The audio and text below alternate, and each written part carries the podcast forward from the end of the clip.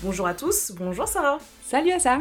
Vous êtes en train d'écouter Écosse Toujours, le podcast qui vous transporte dans la vielle Alpa en un claquement de doigts. Tout d'abord, merci infiniment pour vos encouragements, vos questions et vos conseils après la diffusion de notre premier épisode consacré au référendum qui ont secoué l'Écosse. Et qu'est-ce qui s'est passé depuis? Un milliard de rebondissements, et on aura encore d'autres, là on enregistre à la toute fin du mois de février. Donc c'est sûr que euh, d'autres événements euh, surprenants vont se passer. Mais en tout cas, euh, ce qu'on peut retenir de ces derniers jours, c'est que Jeremy Corbyn, le chef de l'opposition travailliste, a annoncé que désormais il soutenait l'organisation d'un nouveau référendum. Est-ce que c'est une coïncidence, Sarah? Je ne crois pas. Pour l'épisode 2, en tout cas, on se met bien. On va arrêter de parler du psychodrame politique au Royaume-Uni parce que ça nous met les, les nerfs en pelote. J'en peux plus.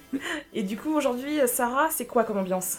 Alors aujourd'hui, c'est ambiance jeu, feu de cheminée. On va parler du kozagar, ou kuri, c'est comme tu veux. Et ça consiste en quoi? En fait, c'est exactement ce qu'on est en train de faire là maintenant, toi et moi, ce soir. euh, petit plaid, petite boisson chaude, ou alors une boisson qui donne chaud, comme le whisky par exemple, à consommer avec modération bien sûr. Et surtout, on se prend pas la tête. En fait, le kozagar, c'est un mot qui a été euh, remis au goût du jour pour illustrer euh, une tendance qui se développe en Écosse où on peut juste en fait décider de prendre soin de soi et de se mettre à l'aise. Donc moi, ce que j'entends, c'est qu'aujourd'hui, on parle pas de politique. Écoute, non, pas de politique aujourd'hui. Et on commence d'ailleurs tout de suite avec la chronique culture. Euh, bonjour et merci. Our strength is our difference. Dinny fear it. Call canny.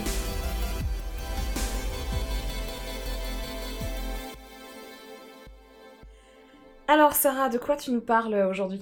Ah bah, euh, je suis allée au cinéma, donc je me suis dit que ça allait t'intéresser. Je suis allée voir le film Mary Queen of Scots, qui va s'appeler Marie Reine d'Écosse en français. Euh, donc voilà, si l'Écosse vous manque, allez donc faire un saut au cinéma pour voir ce film qui suit la vie de Mary Stuart, la reine écossaise du XVIe siècle. England does not look so different from Scotland. Aye, they are sisters. Alors quand le film commence, Marie a une vingtaine d'années, elle revient en Écosse après une enfance dorée à la cour de France, euh, avec son, roi François II qui meurt jeune, tout ça, tout ça. Et donc elle revient en Écosse, euh, bah voilà, donc elle est catholique, elle revient dans un pays qu'elle qu'elle ne connaît en fait très très peu, elle a, elle a passé seulement les premières années de sa vie en Écosse. Euh, ok, elle a la couronne, mais pas beaucoup plus. Déjà, la réforme protestante est en cours, donc euh, elle, est mise à mal parce qu'elle est catholique. Euh, son demi-frère gère les affaires du pays, et en plus, elle a sa cousine Élisabeth Ier qui louche méchamment sur sa couronne. Donc voilà, Marie va devoir se faire une place et vraiment s'imposer en tant que reine. Alors, il va falloir me calmer parce que moi je pourrais parler des heures de Marie Stuart. On se gardera ça pour un épisode spécial, hein? Pourquoi tu nous recommandes d'aller voir ce film? Bah, alors justement, ce film, il s'intéresse avant tout à la personnalité de Mary Stuart et donc euh, de sa cousine et alter ego Elisabeth Ier. Donc tout se joue vraiment sur ce duo-là et ça c'est vraiment très très bien euh, mis à l'écran. Alors bien sûr, il faut pas s'attendre à trouver un film méticuleux, ce n'est pas un documentaire euh, de 8 heures sur Mary Stuart, mais c'est une lutte de pouvoir, une histoire de pouvoir, et c'est ça qui rend le film intéressant. Si vous êtes là pour vérifier que oui, cet événement s'est vraiment passé dans ce château, bah, passez votre chemin parce que ce sera pas le cas. Euh, voilà, donc le, le problème c'est qu'on reste un peu dans le film qui se veut iconoclaste sans jamais vraiment l'être. Il aurait fallu aller plus loin. On passe tout de même un bon moment à coups de balades euh, à cheval dans les borders et de fiesta royale bien arrosée. Est-ce que c'est pas Kozagar ça? C'est complètement Kozagar, hein. Écosse toujours. Tu m'intéresses. Aujourd'hui, alors que les premiers bourgeons pointent le bout de leur nez, on va parler de l'hiver écossais, le long, le froid, l'humide hiver écossais. C'est un thème qui nous a semblé sympa à explorer car il me semble que beaucoup de gens ont peur de cette saison, alors qu'en fait il y a beaucoup de choses à voir ici pendant l'hiver. Sarah, c'est quoi les idées reçues que tu entends le plus souvent par rapport euh, à l'hiver en Écosse? Est-ce que euh, pour mes futures vacances dans la Highlands, tu pourras me garantir que le, le beau temps sera au rendez-vous et que je pourrai prendre plein de belles photos? Oui, pour toi c'est promis, ce sera le cas. Oh, c'est. Mais c'est vrai que je reçois souvent des, des emails sur French Kilt avec des questions assez précises sur euh, la situation météorologique de tel ou tel jour dans tel ou tel coin d'Écosse. Voilà, c'est assez difficile euh, de se prononcer évidemment, mais ça montre vraiment que euh, les gens qui préparent des voyages en Écosse euh, en hiver se posent un peu cette question et, euh, je vois que les, idées reçues c'est bah voilà il va tout le temps pleuvoir il va faire très très très très froid et on va pas voir le plus loin que le bout de notre nez ce n'est pas tout à fait vrai Hmm. Et en fait, ici en Écosse, on dit four seasons in a day. Donc en fait, que vous soyez dans les Highlands au nord, au sud, etc., le temps va être changeant. Euh, Peut-être qu'il va faire moche à un moment de la journée, mais il va aussi très probablement faire beau. Donc ne laissez pas la météo vous arrêter. et c'est l'occasion aussi de reprendre le proverbe québécois qui dit euh, euh, il n'y a pas de mauvaise météo il y a juste des mauvais vêtements Tout à fait, complètement. Équipez-vous. Sarah, qu'est-ce que tu peux nous dire sur à quoi ressemble un séjour typique en Écosse en hiver? Ben oui, bien sûr. admettons que, tu fais ton petit séjour de 4 jours à Édimbourg euh, en plein mois de février. Alors ta journée, je te conseille de la commencer assez tôt, de profiter des moments secs pour être à l'extérieur, faire des randonnées, faire des balades euh, urbaines. Et dès que le temps se couvre ou que les températures deviennent un peu trop froides, pourquoi ne pas aller au musée par exemple et découvrir le château d'Édimbourg, découvrir Camera Obscura euh, en fait, c'est ça, je pense que pendant l'hiver, c'est bien de pouvoir euh, avoir un, programme qui se module beaucoup, où on peut remplacer une activité par une autre en s'adaptant euh, autant que possible à la météo. Le problème, finalement, c'est moins les températures que la durée des journées. Parce que c'est vrai que quand on, si vous venez fin décembre, c'est un fait, à Édimbourg, à 15h30, 16h, il fait déjà nuit. Donc comment est-ce qu'on fait pour profiter pleinement de la journée? La réponse c'est on ouvre le journal et on regarde ce qu'il se passe euh, du côté de la culture, parce qu'il y a vraiment euh, plein d'événements sympas, on va vous en reparler un tout petit peu plus tard. Ou alors on découvre la culture pub, et je pense que je n'aurais pas besoin de, te forcer à ça. Ah non, pas du tout. Et pour savoir euh, à quel point la culture du pub est importante au Royaume-Uni, dans tout le pays, je vous invite à regarder la trilogie du Cornetto, voilà, avec euh, Nick Frost et euh, Simon Pegg. Et vous verrez que le pub, c'est beaucoup plus qu'un endroit où on mange et on boit pour pas trop cher. C'est vraiment un lieu de, de- de rencontre pour, euh, pour tout le quartier. Where's safe? Where's familiar? Where can I smoke?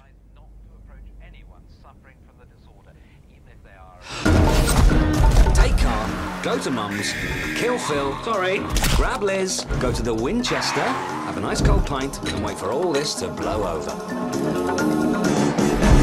How's that for a slice of fried gold? Yeah, boy!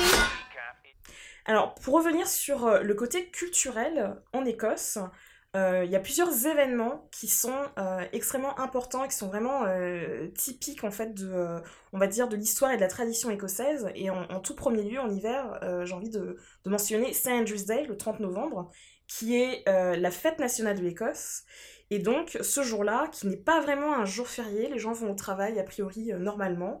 Euh, les musées sont gratuits, il y a certains euh, monuments qui sont d'habitude payants qui ouvrent leurs portes gratuitement, comme par exemple le château d'Édimbourg. Ce n'est pas systématique, mais il faut en fait vérifier ce qui se fait, euh, ce jour-là. Il y a aussi d'autres événements comme des Céilí par exemple, qui sont des, on va dire des danses groupées traditionnelles écossaises qui sont encore très pratiquées par, par tout le monde ici. Et, et pour vraiment prendre, on va dire, la température et savoir ce qu'est un St. Andrew's Day, il faut vraiment aller à un Céilí. Je vous invite vraiment à le faire. Euh, il y a aussi Noël, en particulier à Édimbourg, qui est vraiment un truc très très très gros. Est-ce que Sarah, tu peux nous en dire un peu plus? Oui, en fait, euh, le marché de Noël à Édimbourg s'est un peu transformé en festival. Maintenant, la saison euh, de la fin d'année, enfin, on le traite vraiment comme un festival. Alors oui, un grand marché de Noël, un peu d'inspiration germanique. À titre personnel, je suis pas euh, absolument fan, quoi. Ouais, c'est un peu, plus. voilà. pff. En plus, euh, voilà, moi j'ai fait mes études à Strasbourg, donc des marchés de Noël, j'en ai vu. Mais euh, voilà, ça a le mérite euh, d'exister. Je sais que beaucoup de gens euh, viennent à Édimbourg à cette occasion, parce que ça, reste quelque chose de sympa à faire. Il y a aussi un truc sympathique qui se passe chaque jour, en fait, du mois de décembre. Des lieux publics qui, en général, sont fermés aux, visiteurs, ouvrent leurs portes, et ça permet vraiment de découvrir des trésors de la ville d'Édimbourg. Donc je vous le recommande, il suffit de taper Open Doors Édimbourg, et vous, euh, juste un petit peu avant euh, le début euh, du calendrier de l'Avent, et vous en saurez plus. Et enfin, pour clôturer l'année, il y a Hogmanay. Hogmanay, c'est les célébrations traditionnelles pour passer à la nouvelle année.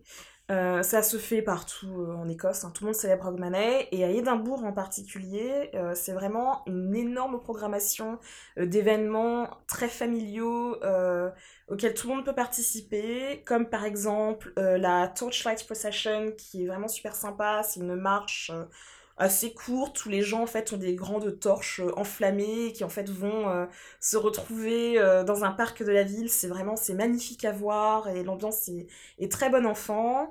Il y a des Kelly, des feux d'artifice et il y a aussi la fameuse Street Party. C'est quoi la Street Party, Sarah? Pouf Alors la street party, bah, t'imagines que tu fermes les Champs-Élysées pendant 24 heures et que c'est la grosse fête.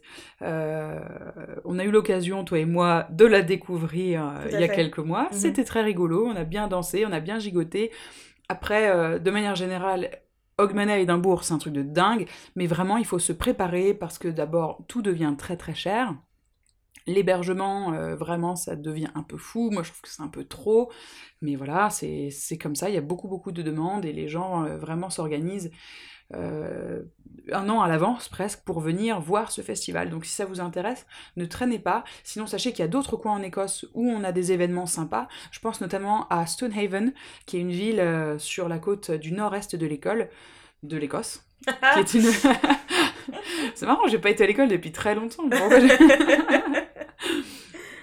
Du coup, euh, peu avant minuit, un grand défilé euh, démarre et des gens jonglent avec des boules de feu énormes et marchent jusqu'au port euh, et jettent les boules dans l'eau. Enfin, ça a l'air dingue, je n'ai que vu des vidéos, mais ça va vraiment être sur ma liste pour les années prochaines.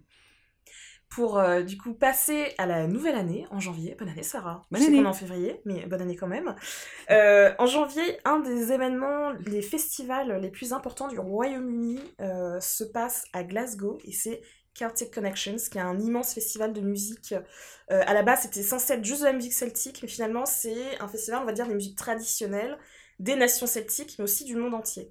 Donc là, cette année, on a vu des musiciens, forcément d'Écosse, d'Irlande, Pays de Galles, Bretagne, euh, euh, d'Espagne aussi, où il y a une nation celtique qui est la Galice, voilà, c'est ça. Donc des musiciens de Galice aussi. Mais on a eu des gens euh, d'Amérique du Sud, d'Asie, d'Afrique, vraiment de partout dans le monde.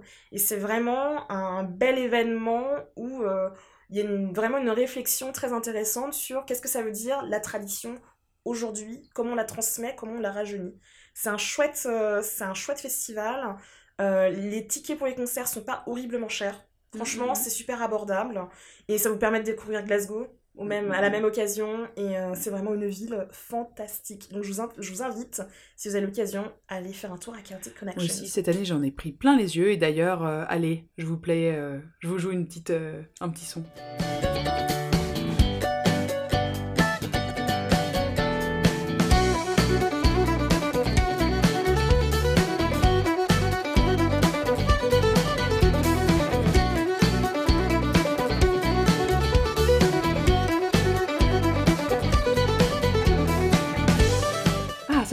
Un petit peu de musique.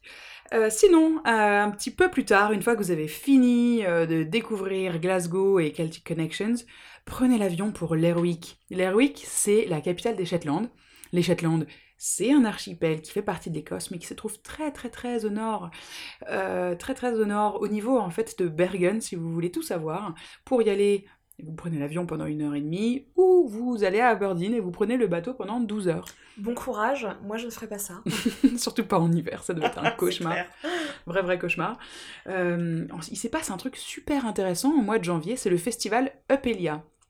En fait, c'est un festival qui met à l'honneur la culture viking de cet archipel qui a été euh, pendant des années euh, sous influence euh, viking. Et euh, des, les hommes et les femmes de, de, toutes ces, de tous ces villages, en fait, et de, de la petite ville de Lerwick, travaillent toute l'année pour construire des magnifiques déguisements et un énorme dracard. Et tout ça, ça continue, ça continue toute l'année jusqu'au mois de janvier, où euh, le dracard est présenté à la ville et aux spectateurs. Et euh, on y met le feu en fait. Mais non. Si, si, mais c'est un truc de dingo. Alors moi, je n'ai pas vu celui de Lerwick, mais j'ai vu deux célébrations de Pélia, justement, dans des plus petites communautés, et c'était vraiment un truc euh, très touchant, en fait, parce que tu sens que les gens se préparent toute l'année, et euh, voilà, une fois que le dracard a brûlé, tout le monde se retrouve euh, pour faire la fête, et la fête dure jusqu'au petit matin. On ne rigole pas, et c'est comme ça tous les week-ends. Et de même, comme pour euh, Hogmanay, si vous voulez assister à Upelia, à l'Erwick, euh, au mois de janvier, il faut se préparer en avance. Il y a peu de bateaux, peu de vols, et euh, à l'Erwick, il y a en fait peu d'hébergements. Et euh, un autre événement euh, sur des îles, cette fois-ci à l'ouest de l'Écosse, dans les Hébrides extérieurs, il y a The Hebridean Dark Skies Festival. Qu'est-ce que c'est? Alors ça aussi, c'est tout, tout nouveau en fait, c'est depuis 2018. Euh, L'archipel des Hébrides extérieurs essaye en fait de, de montrer en quoi l'île peut être attractive également, l'île de Harris et Lewis pardon, peut être attractive également en plein hiver, quand il fait sombre et froid justement. Et ben justement, c'est comme en, comme en Laponie, comme dans les pays encore plus nordiques, on peut mettre ça en avant. Parce que oui, on peut voir euh, des aurores boréales, mais on peut aussi voir des étoiles et on peut aussi profiter justement de cette obscurité et d'en faire quelque chose de positif. Donc, lors de ce festival des Hebri- Hebridean Dark Skies, en, en fait, c'est assez axé sur la science et sur la nature. Donc, il y a des, des workshops, euh, des débats, des choses comme ça. Et c'est aussi l'occasion d'expérimenter cette nature à son paroxysme hivernal, si tu veux. Mm. Est-ce qu'on peut skier en Écosse, quand même une euh, activité hivernale par excellence? On peut venir faire du ski ici? Mais oui, il y a cinq domaines skiables en Écosse, les plus connus étant euh, Glen, Glencoe, Glenshee et puis les Cairngorms. Alors personnellement, je n'ai encore jamais testé, mais je ne désespère pas. Si ça vous dit, vous pouvez louer votre matériel euh, à Édimbourg ou à Glasgow, sauter dans votre voiture de location et filer pour euh, atteindre ces domaines. Euh, cette année, cependant, les domaines skiables ont beaucoup souffert du manque de neige.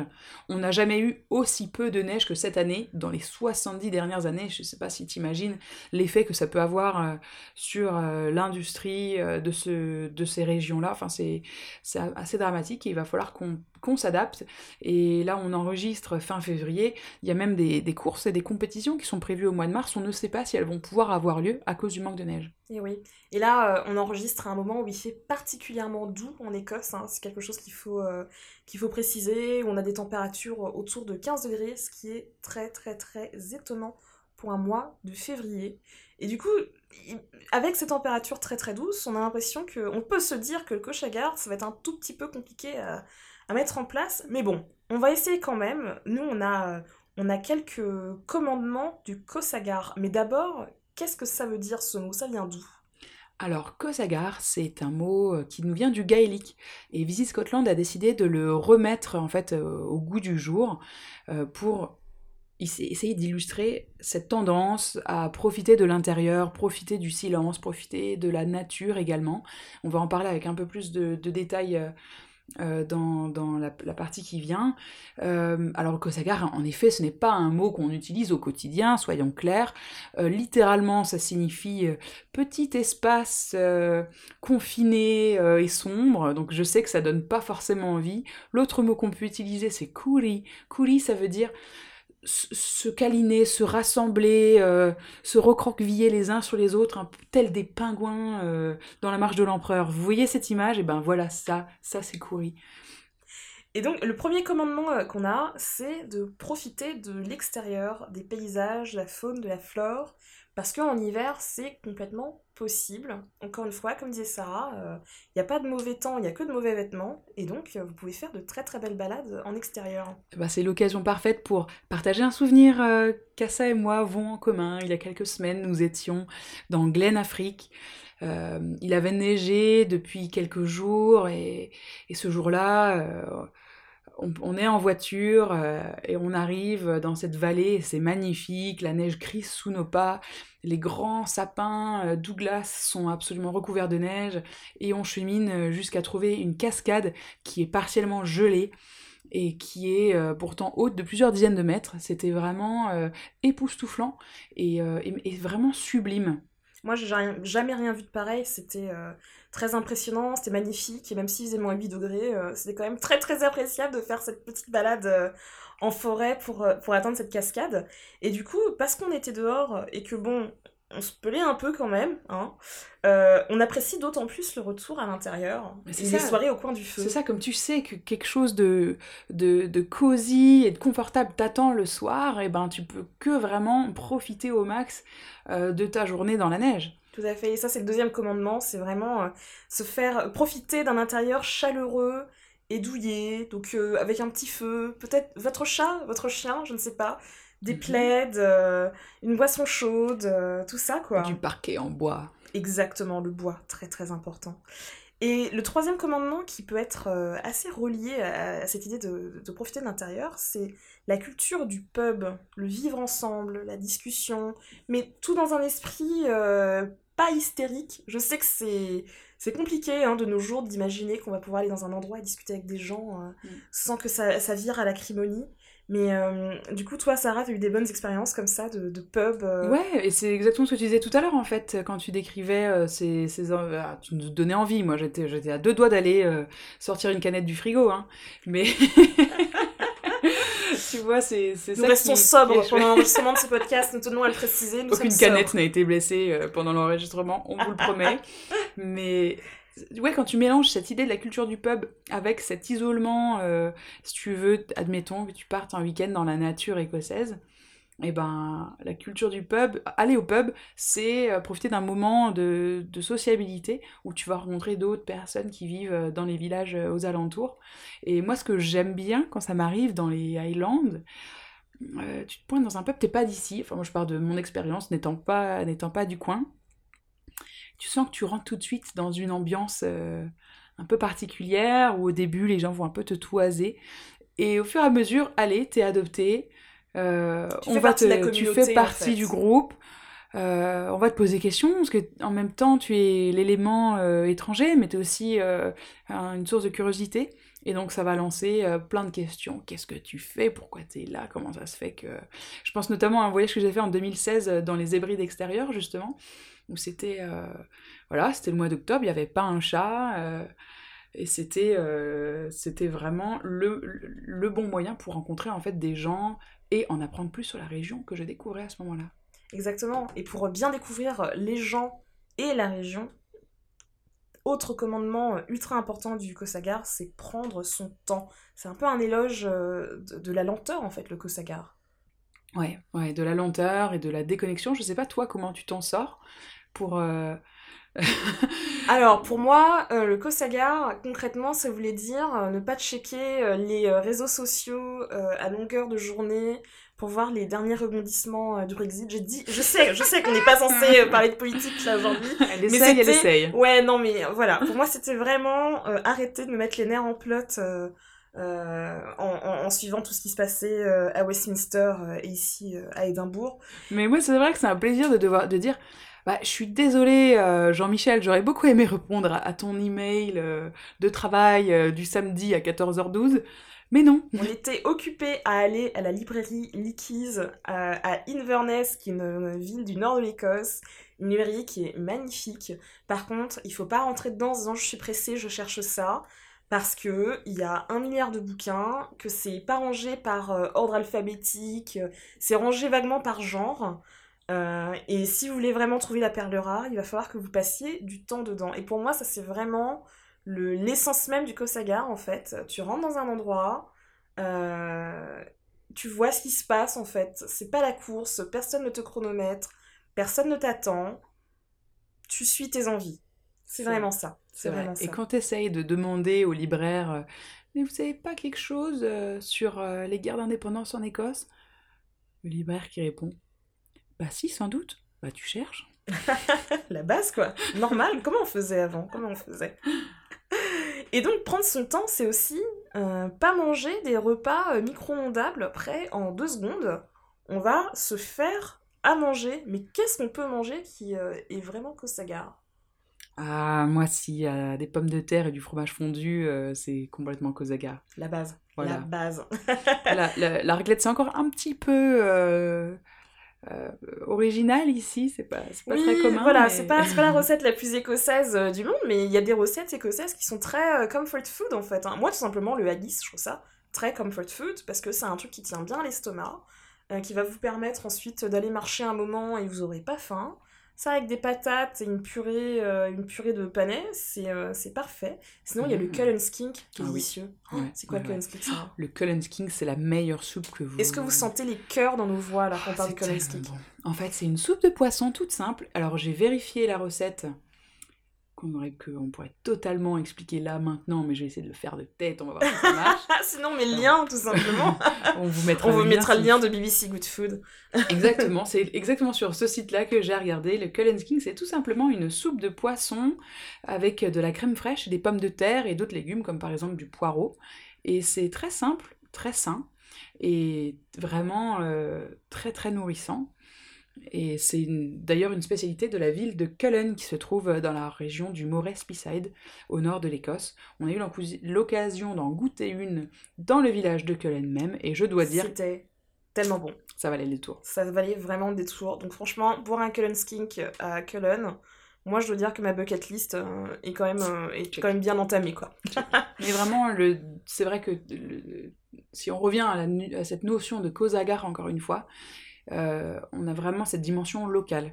Tout à fait, c'est super important de, euh, de consommer, de vivre local et en fait d'apprécier ce qu'on a autour de soi euh, dans tous les sens du terme, que ça soit les paysages, euh, donc aller faire un- une balade sur la plage, euh, la forêt, euh, ou même en race campagne, hein, tout simplement. Il y a aussi de la race campagne en Écosse. Euh, Tu vois, on peut survivre sans magret de canard. Exactement, je peux suivre sans mettre canard, hein, tout simplement parce que je mange du très bon poisson écossais, du très bon bœuf écossais. Je mange les recettes, enfin ce qui se cuisine ici localement. Je rencontre les gens du coin. Vraiment, j'apprécie ce qu'il y a autour de moi, euh, mais c'est aussi, euh, on va dire, euh, l'héritage historique. On a fait euh, un, un, un- un saut, une escale euh, que j'ai trouvé personnellement très émouvante euh, sur le champ de, la bataille de Culloden, qui est euh, euh, la bataille de Culloden est un point enfin, majeur de l'histoire écossaise. Je vous invite à, à, à chercher ce que c'est ou à regarder Outlander. 1745. Merci Sarah. Hashtag bon élève. c'est vraiment apprécier tout ça. Donc euh, finalement, c'est presque euh, le Kosaga, il y a un petit côté écotourisme qui est vachement intéressant. C'est vrai, mais parlons des choses vraiment importantes. On boit des coups ou pas dans le cause agar Et écoutez, c'est complètement possible. C'est pas obligé, mais c'est complètement possible, d'autant plus que l'Écosse a tellement à offrir de ce côté-là, hein, avec... euh, tu parlais de la région du Speyside tout à l'heure, hein, qui est la région d'Écosse qui produit le plus de whisky. Mais on a aussi de la bière, et nous on a Du été gin. voir, et on a du gin. Euh, Il y, a, y a plein de... Il y a vraiment plein de choses à, à goûter, mais vous pouvez aussi très bien rester euh, au thé, euh, une très bonne tasse de thé, un, un très bon chocolat chaud avec, euh, avec des marshmallows dessus, euh, Un Iron Brew dès le réveil. euh, Alors ça, je dois dire que je mets mon veto le plus ferme euh, sur les boissons sucrées dès le réveil. C'est mon, voilà, c'est mon côté un peu réac, mais non. Bon, vous voyez, on est assez passionné par euh, ces aspects-là. On vous fera un épisode spécial gastronomie écossaise, c'est promis. Et euh, si vous avez des idées d'invités francophones en Écosse qui puissent nous parler de bonne bouffe, ça nous intéresse. Devinette sonore, devinette sonore, où est-ce qu'on en est? Alors, euh, lors du premier épisode de ce podcast, nous vous avions soumis notre devinette sonore. On vous a passé un son et il s'agissait de deviner s'il était enregistré en France ou en Écosse.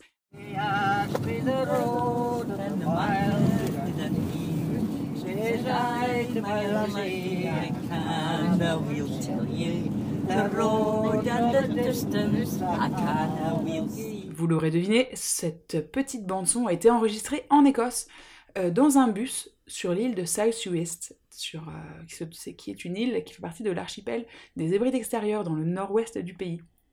Donc euh, bravo à tous ceux qui nous ont envoyé des petits messages pour nous dire Ah bah oui, c'était en Écosse, c'était facile. C'est bien. On vous envoie un gros bisou et on vous passe tout de suite le son suivant.